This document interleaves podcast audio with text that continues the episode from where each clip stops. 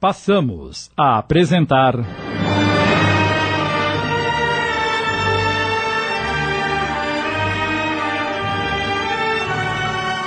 A Jornada, inspirada na obra de Lina de Alexandria, minissérie de Sidney Carbone.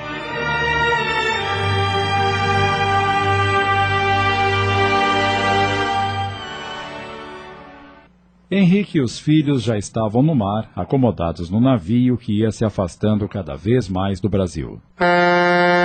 Um dia vim para este país com o coração cheio de esperança em busca de um ideal. Mas só encontrei dor e decepção. Agora volto para minha terra natal, triste, desiludido, e com dois filhos para criar. E o que mais me atormenta como seremos recebidos pelos meus familiares?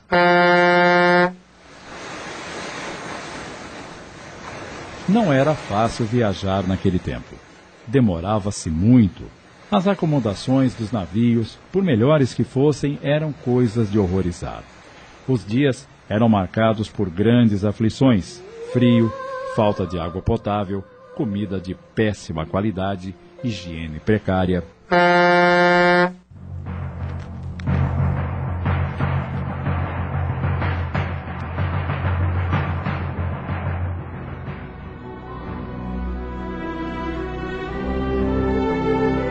Quando chegou a Portugal, Henrique pensou mesmo que havia caído na terra um pedaço do paraíso. A alegria era tanta que ele gritou de felicidade. Assim que saiu do porto, pegou um coche de aluguel, acomodou-se com as crianças que estavam muito fracas e forneceu o endereço de seus pais ao dirigente.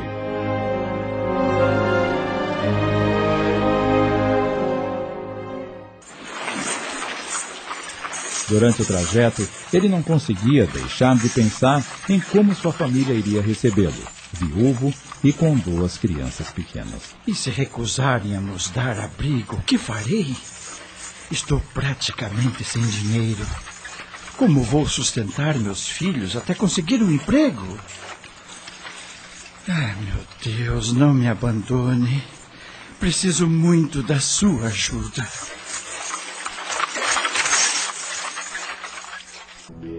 Chegando à casa dos pais, a alegria foi maior que as apreensões de Henrique. Sua mãe, comovida em ver o filho magro e abatido arrastando duas crianças, recebeu-o de braços abertos. Ah, meu filho do coração, Deus ouviu as minhas preces. Você está de volta.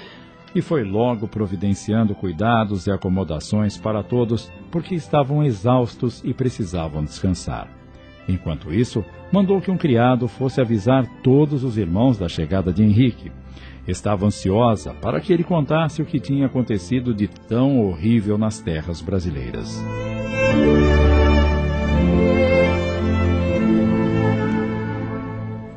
Quando toda a família, perplexa, se reuniu, houve choro e abraços com aquele que tanto lutou para ser apenas um homem amoroso para o próximo.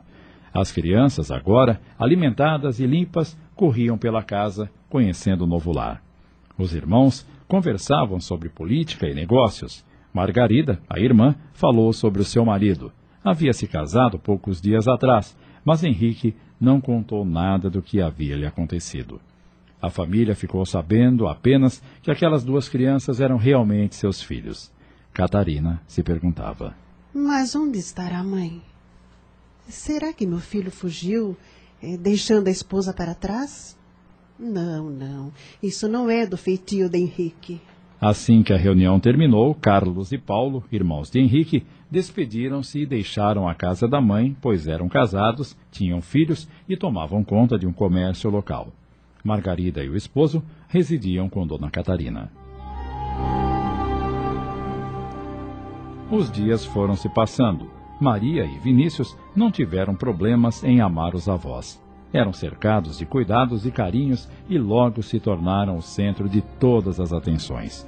Na hora de dormir, Maria sempre repetia: Sinto falta da minha mãe. Um dia, não contendo a curiosidade, já que até o momento Henrique não se pronunciara sobre a mãe das crianças, Catarina perguntou à neta: Onde sua mãe está, minha querida? Papai disse parece que ela foi para o céu morar com Deus. Mas sei que ela não está tão longe. Às vezes, quando ela pode, vem me ver e diz para eu ser sempre feliz. Peço para ela ficar mais tempo comigo, mas ela fala que só pode ficar um pouco e pede para eu tomar conta do Vinícius e do papai. A senhora me ajuda a tomar conta deles, vovó? Ainda sou muito pequena e não posso fazer tudo sozinha. É claro que eu ajudo, meu bem. Catarina abraçou a neta e deixou que duas lágrimas lhes escorressem pelo rosto, pensando: Pobre do meu filho. Como deve estar sofrendo. Mas ele nada diz. Faz um esforço sobre-humano para parecer forte.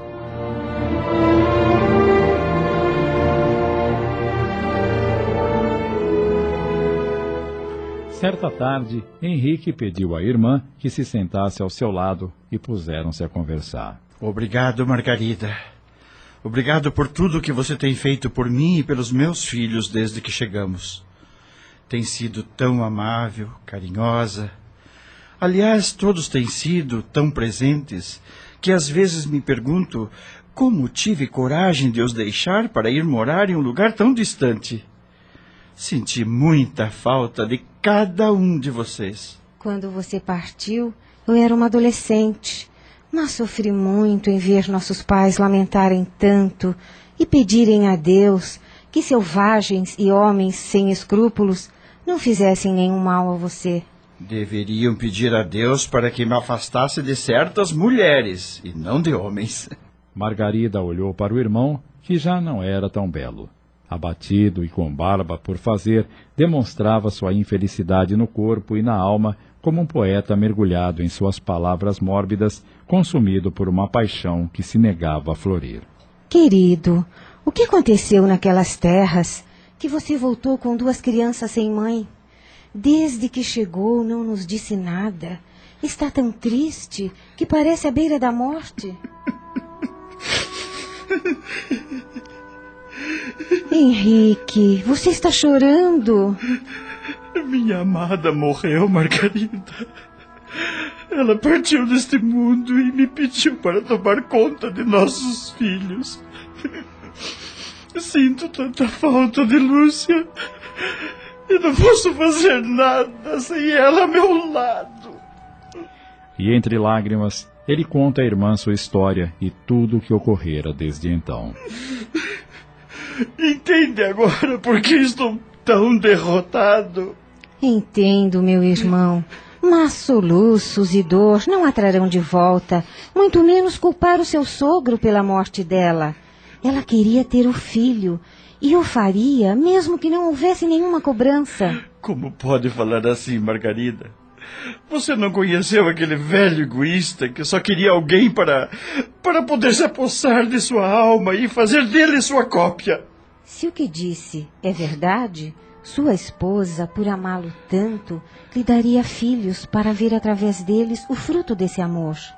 Não se esqueça de que o maior presente de nosso amor é vê-los crescer como sementes que se tornarão árvores com frutos de esperança para continuar a evolução da vida.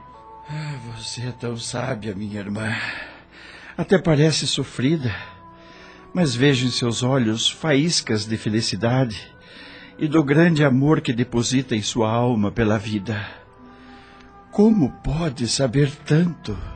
Ouvindo, aprendendo com aqueles que não tiveram a sorte de ter pais maravilhosos como nós não tiveram mesa farta e nem a união que sustenta as famílias.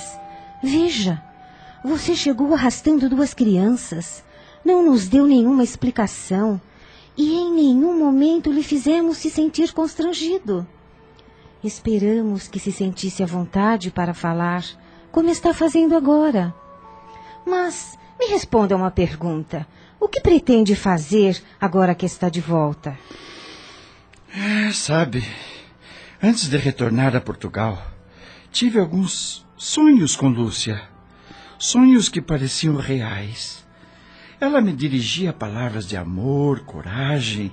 Dizia que eu deveria voltar para tomar a decisão acertada. Só não sei até que ponto aquilo tudo era verdade. Em nenhum ponto. Você sabe muito bem que mortos são apenas mortos. Ah, não sei não, Margarida. Lúcia acreditava que mesmo após a morte continuávamos vivos. Meu irmão, se estamos mortos, estamos mortos. E se estamos vivos, estamos vivos. Você não está entendendo. Apenas deixamos para trás nossos corpos e continuamos em outro lugar com um espírito ou uma alma, não sei ao certo. Lúcia conversava muito com uma escrava que dizia para sermos sempre bons, porque teríamos de prestar contas para nós mesmos e que pagaremos sempre quando errarmos e ganharemos quando acertarmos. O que seria? Dinheiro? Presentes como os que damos às crianças? Não seria bem isso. Sabe do que falo. Não, meu caro irmão. Sei apenas o que fala o padre, que estuda e procura ajudar os fiéis a encontrar a cura da alma e da loucura de palavras como as suas. Como pode uma escrava, arrancada de terras em que as pessoas vivem nuas e mal sabem falar, ter conhecimento do que Deus faz ou desfaz? Mas uh, será que o estudo conduz sempre à verdade, minha irmã? Por que então a igreja teme tanto que falemos de outras ideias que não sejam as delas mesma? Querido, você sofreu muito com tudo o que lhe aconteceu. É natural que esteja confuso. Acho melhor esquecer essas coisas e começar a pensar na sua vida de agora em diante. Sei o que vou fazer, Margarida. Não se preocupe. Começarei uma vida nova e sei que Lúcia, de onde estiver, terá orgulho de um dia ter sido minha esposa. Ouvindo isso, Lúcia brilhou com um raio luminoso da manhã no plano espiritual. Sabia que escolhera o homem certo para caminhar com ela os poucos passos em que esteve encarnada.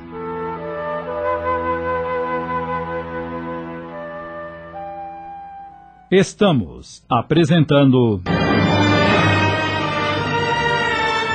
A Jornada. Voltamos a apresentar. A Jornada. Minissérie de Sidney Carbone.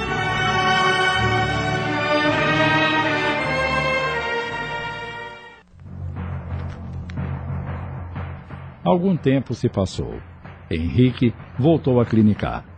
Em suas horas vagas, se dedicava a pesquisas que escondia de sua família por serem proibidas pela igreja. Vinícius já passava dos três anos e Maria estava com sete. Henrique procurava estar sempre ao lado dos filhos, mas era dona Catarina quem mais se fazia presente. Maria começou a aprender a tocar piano Dizia que adorava ver sua mãe dedilhar o teclado e que um dia tocaria só para ela ouvir. Catarina a repreendia, dizendo: Isso é impossível, queridinha. Sua mãe partiu deste mundo e não voltará jamais. Maria não se importava com o que dizia a avó.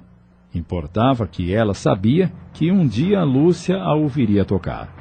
Por mais que os outros negassem, ela afirmava que recebia visitas de Lúcia e de mais um homem, que quase sempre a acompanhava. Vinícius havia visto também algumas vezes, mas como era muita criança, interessava-se mais em brincar.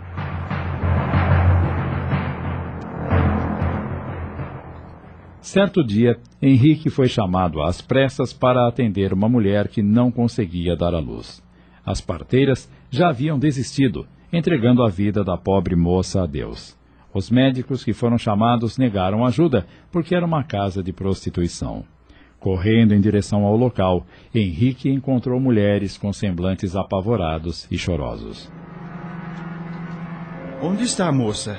No quarto. A pobre foi largada pelo homem que lhe fez mal e expulsa da casa dos pais. Está sozinha no mundo. Talvez fosse melhor que morressem os dois. Não fale assim, dona. Já vi isso acontecer uma vez e Deus não me dará de novo a mesma desgraça de ver uma mãe morrer para dar à luz a uma vida. Eh, me leve até ela, por favor. No quarto, Helena gemia com fortes dores. A criança estava virada e a mulher, com muito medo, recusava parir. Deixar que eu morra, doutor. A senhora não pode morrer e seu filho precisa nascer. Como posso ter esse filho se não tem onde morar e nem mesmo o que comer? Eu estou aqui para ajudá-la e eu o farei. Tenha forças e coragem. O parto foi muito demorado em virtude da posição em que se encontrava o bebê. Henrique conversava com a mãe e procurava acalmá-la, observando-a atentamente. Helena não tinha o brilho nos olhos que tinha Lúcia. A chegada dos filhos para sua amada era motivo de grande felicidade, mesmo com toda a dor. Após duas horas de trabalho intenso, finalmente. Nasceu a criança, um belo e forte menino. Helena passava bem, apesar do cansaço. Henrique permaneceu no quarto até tudo se ajeitar. A dona do bordel foi chamada e arrumou a criança ao lado da mãe, que a esta altura dormia um sono reparador. Dalila disse ao médico: Veja só onde essa pobre infeliz veio ter o seu filho, doutor. Eu fiquei com pena quando ela apareceu aqui me pedindo ajuda há alguns meses, contando que tinha sido enganada e expulsa de casa. Cuidei dela todo esse tempo, dando-lhe comida e uma cama para dormir. Mas e agora? O que faço com a mãe e a criança? Claro que não vou jogá-los na rua. Nesses primeiros tempos, eles vão precisar de cuidados. Mas não poderão ficar aqui para sempre, não é verdade? Henrique apenas balançou a cabeça levemente, concordando sem dizer nada. Estava cansado demais para responder qualquer coisa. Henrique voltou repetidas vezes ao prostíbulo para ver Helena e a criança, que havia recebido o nome de Pedro ficou surpreso ao saber que era o mesmo nome do pai dele.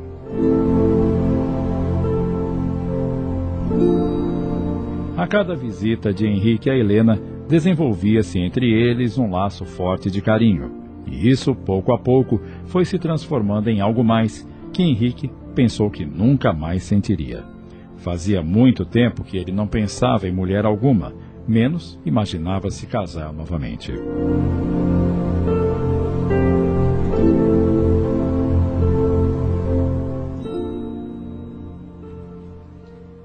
Quando Pedro completou um mês de vida, Henrique teve uma conversa séria com Helena. Dona Dalila, a proprietária da casa, me disse que você e seu filho vão ter que ir embora. É verdade. Eu não tenho para onde ir, pois meus pais não querem me ver nem morta. Eu tenho uma proposta a lhe fazer. Que proposta? Quer se casar com um viúvo que tem dois filhos? O quê? Podemos nos ajudar mutuamente a criar nossos filhos. Podemos curar a dor um do outro, assim como o veneno de uma cobra que mata, mas que também tem cura. Você é uma moça muito bonita. Sou um pouco mais velho, mas tenho certeza que posso ser um bom marido e pai. Confesso que lhe tenho um grande carinho. Não é o amor que senti pela minha esposa. Sei também que não sou a paixão que você sentiu pelo pai do seu filho, mas eh, poderemos nos ajudar. O que me responde? Doutor, o senhor me pegou de surpresa. Me disseram quem é e a que família pertence. Como pode querer se casar com uma moça desonrada e ainda com um filho nos braços? Estou lisonjeada com seu pedido, mas não posso responder-lhe agora. Minha decepção foi muito grande e por isso também não quero decepcionar ninguém. Entendo que precise de um tempo para pensar, é natural.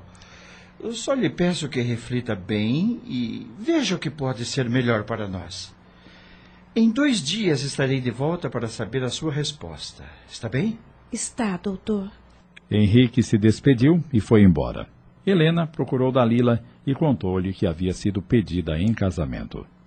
E é claro que você aceitou. Não, dona Dalila, ainda não. E por que, criatura? Preciso pensar. Já fiz muita besteira na minha vida. E pelo jeito continua fazendo.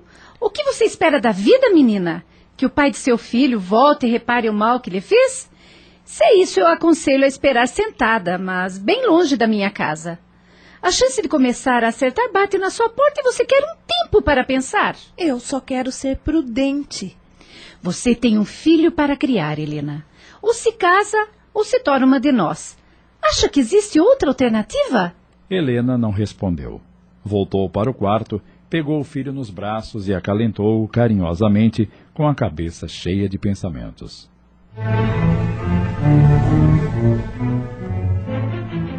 Passados dois dias, Henrique voltou ao prostíbulo e, sem rodeios, foi perguntando: E então, Helena, pensou bem? Aceita ou não se casar comigo? Bem, doutor, eu estive pensando. Acha que a sua família vai aprovar esse casamento? A mim interessa que me diga se aceita ou não aceita. Quanto ao resto, eu resolvo. Se é assim, eu. eu aceito. Ótimo. Não irá se arrepender da decisão que acaba de tomar. Vou agora mesmo providenciar tudo e voltarei para buscá-la. E segurando as mãos de Helena, deu-lhe um beijo na face e partiu. Assim que chegou em casa, resolveu comunicar aos pais a decisão que havia tomado. O que está nos dizendo, Henrique? Com tantas moças honradas na corte, você vai desposar uma infeliz que foi expulsa de casa? Com um filho nos braços e morando. morando num lugar vergonhoso como aquele? Você ficou louco, meu filho? Minha mãe. A senhora acha que alguma moça da corte vai aceitar se casar com um homem que já tem dois filhos? Acha que uma dessas moças refinadas irá cuidar de Maria e do Vinícius com amor? E quer botar essa mulher e o bastardo para conviver com meus netos? Acabamos de apresentar.